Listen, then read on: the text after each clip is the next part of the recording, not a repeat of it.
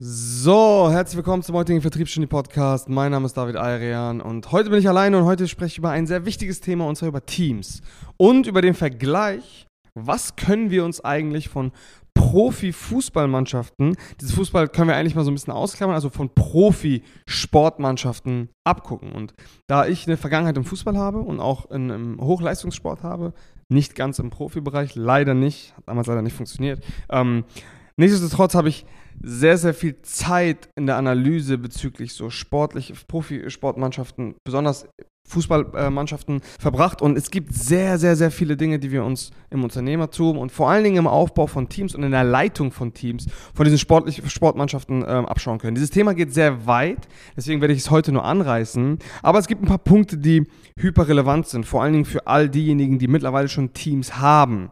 So und ja, starten wir einfach mal bei starten wir einfach mal ganz vorne. Du wirst, nicht jeder kann Profi werden. Du brauchst ein gewisses Talent, du brauchst eine gewisse Work Ethic, du brauchst ja, Erfahrung, du musst schon gut sein, um überhaupt einen Profivertrag unterschreiben zu können. Ähm, blablabla. Das heißt, auf der Metaebene bedeutet das, um es mal aufs Unternehmertum oder aufs Management zu beziehen, die Rekrutierung der richtigen Leute ist relevant. Das heißt, du kannst nur Profifußballer werden, wenn du über gewisse Fähigkeiten verfügst und über gewisse ja, Kompetenzen am Ende des Tages. Das heißt, ähm, nur diejenigen, die in der Lage sind und am Ende des Tages auch Werte, weil ob sie dann zu einem gewissen Verein passen oder nicht, spielt auch nochmal eine riesige, riesige Rolle. Ich kann euch jetzt ein Beispiel geben für alle Fußballfans unter euch. Schaut euch zum Beispiel in Paris Saint-Germain an, PSG. Das ist wahrscheinlich der Club mit den meisten liquiden Mitteln, ähm, von allen Fußballvereinen weltweit. Ich kann mich, da, da kann ich jetzt keine hundertprozentige Aussage geben, aber PSG, französische, französischer Erstligaverein, hat bescheuert viel Geld, einen, irgendeinen saudischen Ölscheich im Hintergrund, der dort die ganze Zeit Geld reinpumpt, bla bla bla bla bla die Kultur dort, diese, diese, dieser Verein ist trotzdem nicht super, also die sind schon erfolgreich, aber die schaffen es nicht wirklich die einsame Spitze weltweit zu werden, obwohl sie die besten Spieler auf der ganzen Welt in diesem Verein haben. Lionel Messi spielt dort, Neymar spielt dort, ein Kilian Mbappé spielt dort. Sie haben immer wieder auch die teuersten, besten Trainer engagiert und so weiter und so fort. Aber das, was sie nicht hinbekommen, ist, sie schaffen es nicht, diese Chemie dort aufrechtzuerhalten. Und auf diesen Punkt gehe ich später nochmal ein, aber gehen wir jetzt mal ganz kurz zurück zur Rekrutierung. Das heißt, um einen Profi-Fußballverein wirklich am Leben zu halten, brauchst du Leute, die über gewisse Fähigkeiten verfügen, ähm, du brauchst Leute, die über gewisse Kompetenzen verfügen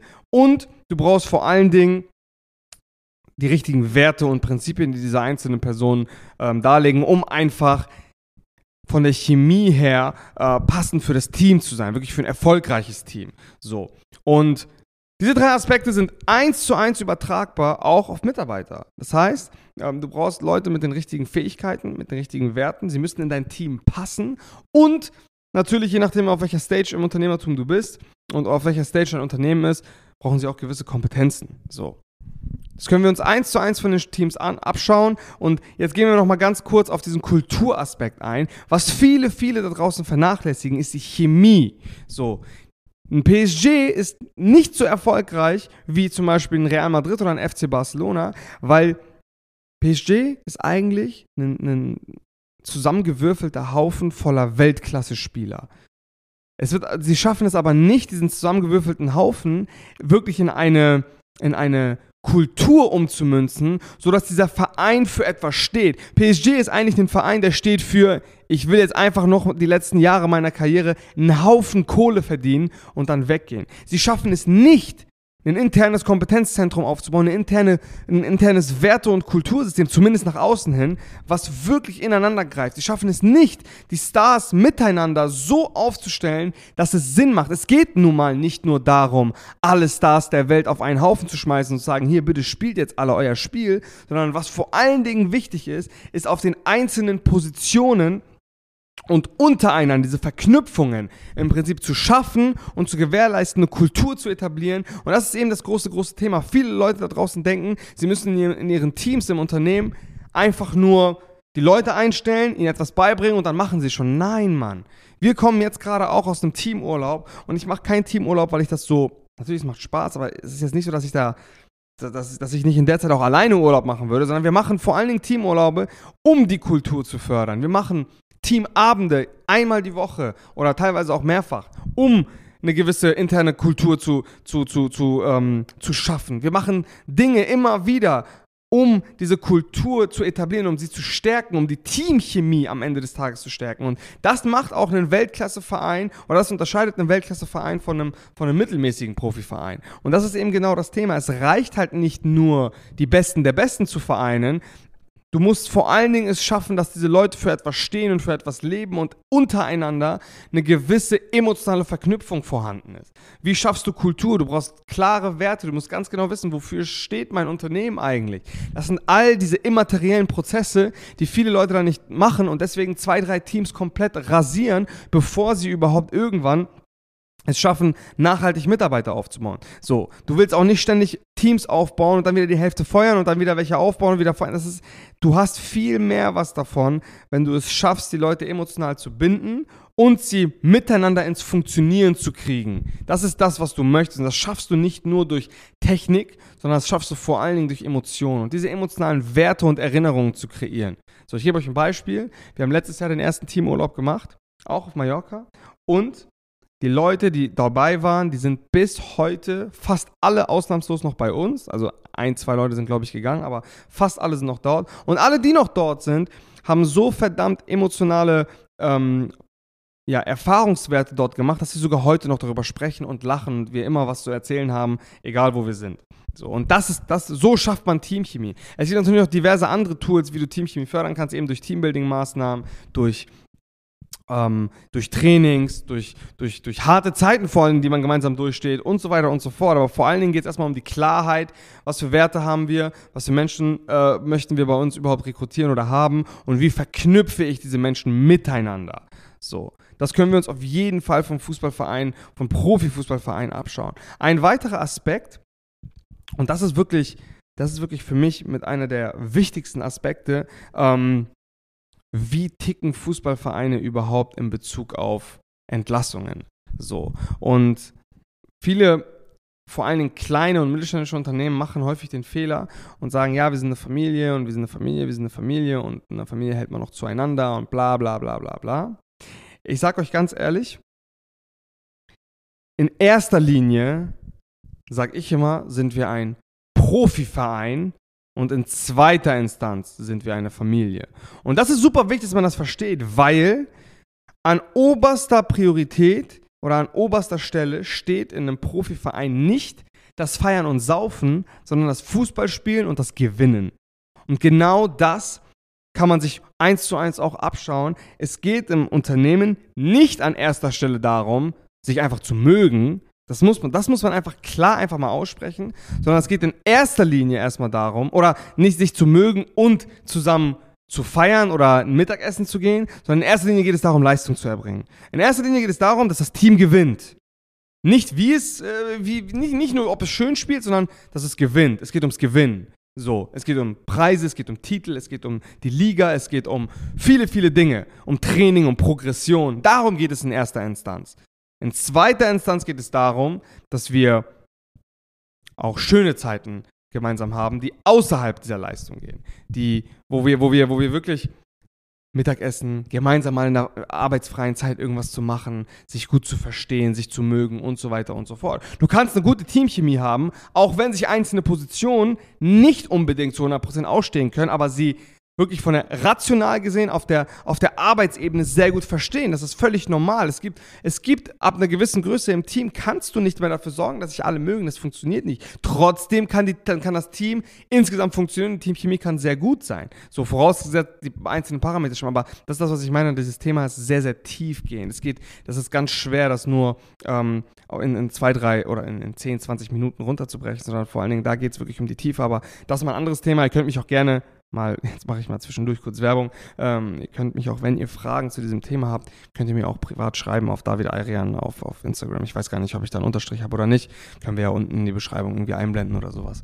Das mal aber off-topic.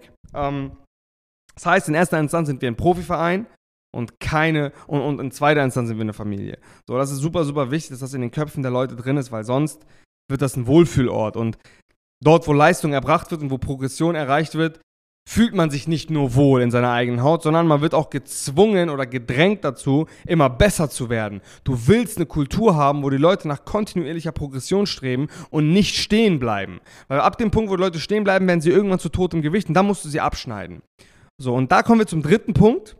In einem Profiverein hat ist sich jeder über seine Position bewusst. Ab dem Punkt, wo die Leute sich nicht über ihre einzelnen Rollen bewusst sind, gibt es immer Schwierigkeiten. Das heißt, ein PSG hat häufig Probleme damit gehabt, dass die einzelnen Spieler nicht anerkennen wollten, wer denn jetzt der Star ist und wer der zweite Star ist und der dritte Star ist. So.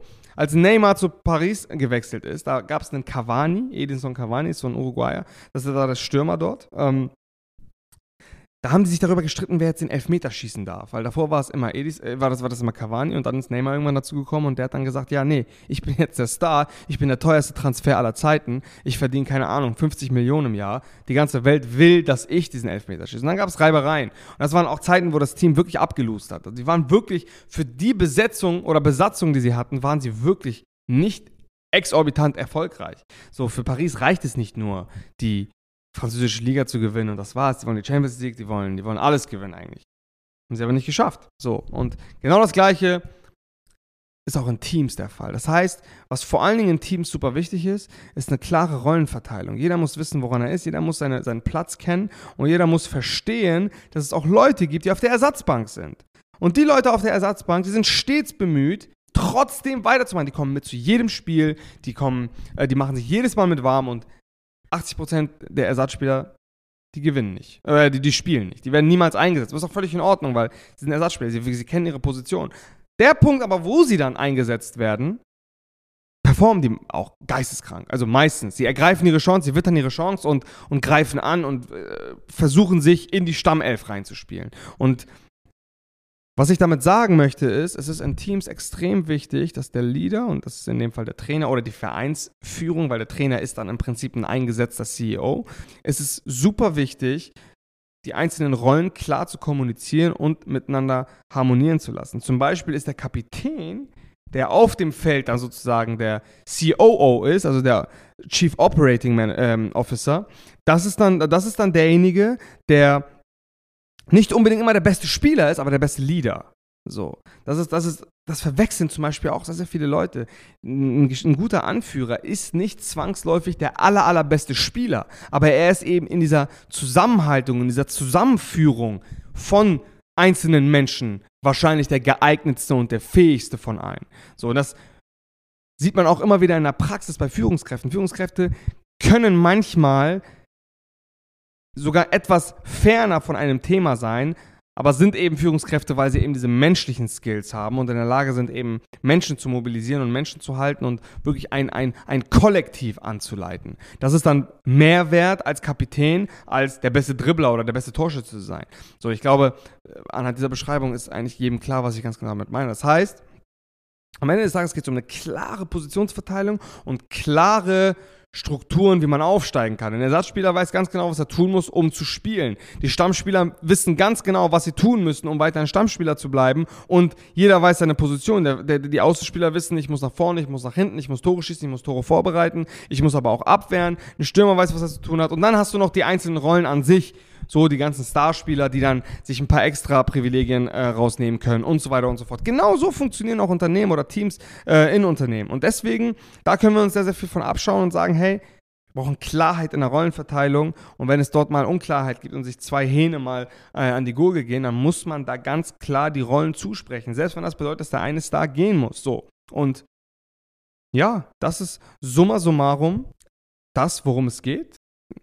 Eine klare Rollenverteilung beinhaltet nicht nur, dass die Leute ähm, wissen, woran sie sind und welche Position sie innehaben, sondern sie wissen auch ganz genau, was sie tun müssen, ähm, um weiter in der Karrierestufe aufzusteigen. Das heißt, die Spieler, die wissen ganz genau, was muss ich tun, um weiterzukommen. So, und was muss ich tun, um noch besser wahrgenommen zu werden. Was wir uns im Endeffekt von Profifußballvereinen abschauen können, ist, es geht nicht immer nur darum, oder es gewinnt nicht immer derjenige, der die besten Spieler hat, so, sondern es gewinnt vor allen Dingen derjenige, der das beste Gesamtpaket hat. Das heißt, ein Paket aus Trainer, Spielern, ähm, Vereinsführung, Kultur und so weiter und so fort. Es ist niemals nur ein einteiliger Prozess, weil sonst würde Paris Saint-Germain jedes Spiel gewinnen und immer wieder jeden Titel gewinnen. Es würde keine besseren Vereine geben. Das ist aber nicht der Fall. Es geht am Unternehmertum ist immer ganzheitlich. Das heißt, es geht sowohl um die Führung, es geht sowohl um die einzelnen Spieler, es geht sowohl um die Kultur, es geht sowohl um die Fans, um das Stadion und so weiter und so fort. Das heißt, man kann die einzelnen Parameter niemals nur separat betrachten, sondern es ist immer eine ganzheitliche Betrachtungsweise von Teams. So. Und das ist eben super wichtig, dass man das versteht. Und all diese Punkte kann man eigentlich direkt sogar anwenden, direkt wirklich ähm, schauen, okay, habe ich eine klare Rollenverteilung innerhalb meiner Company? Habe ich eine klare Kultur? Habe ich überhaupt Menschen mit ähnlichen Werten und Prinzipien eingestellt? Habe ich überhaupt einen klaren Fähigkeitenkatalog bei mir, dass ich weiß, woran, wonach ich suchen muss? Sind all diese Parameter überhaupt gegeben? Ähm, Habe ich es manchmal schwer, mich von Mitarbeitern zu trennen, obwohl sie eigentlich totes Gewicht sind? Das sind alles so Fragen, Schwierigkeiten, die Unternehmer immer wieder haben. Und falls du dich dort irgendwo wiederfindest, weil ich bin mir ziemlich sicher, eigentlich hat jeder diese Probleme irgendwann mal gehabt oder hat sie immer noch, aber eine professionelle Lösung dafür haben möchtest, dann kannst du dich gerne bei uns bewerben auf www.salesex.de oder schreib mir einfach privat David Ayrian oder David-Ayrian. Wir, blenden es unten einfach mal ein und dann können wir euch gerne mal diesbezüglich ein bisschen beraten. Kann auch ganz unverbindlich sein und dass wir einfach mal schauen, dass wir dein Team oder eure Teams dort draußen einfach mal auf einen Level heben, was wirklich professionell ist und nicht nur, ja, ich stelle einfach ein paar Mitarbeiter ein und die duplizieren einfach meine Prozesse, weil so funktioniert es nicht. Da ge gebe ich euch Brief und Siegel drauf. Alright, dann vielen Dank, dass ihr bis hierhin zugehört habt. Ähm, falls ihr bis hierhin zugehört habt, bewertet, kommentiert, macht was immer ihr auch möchtet.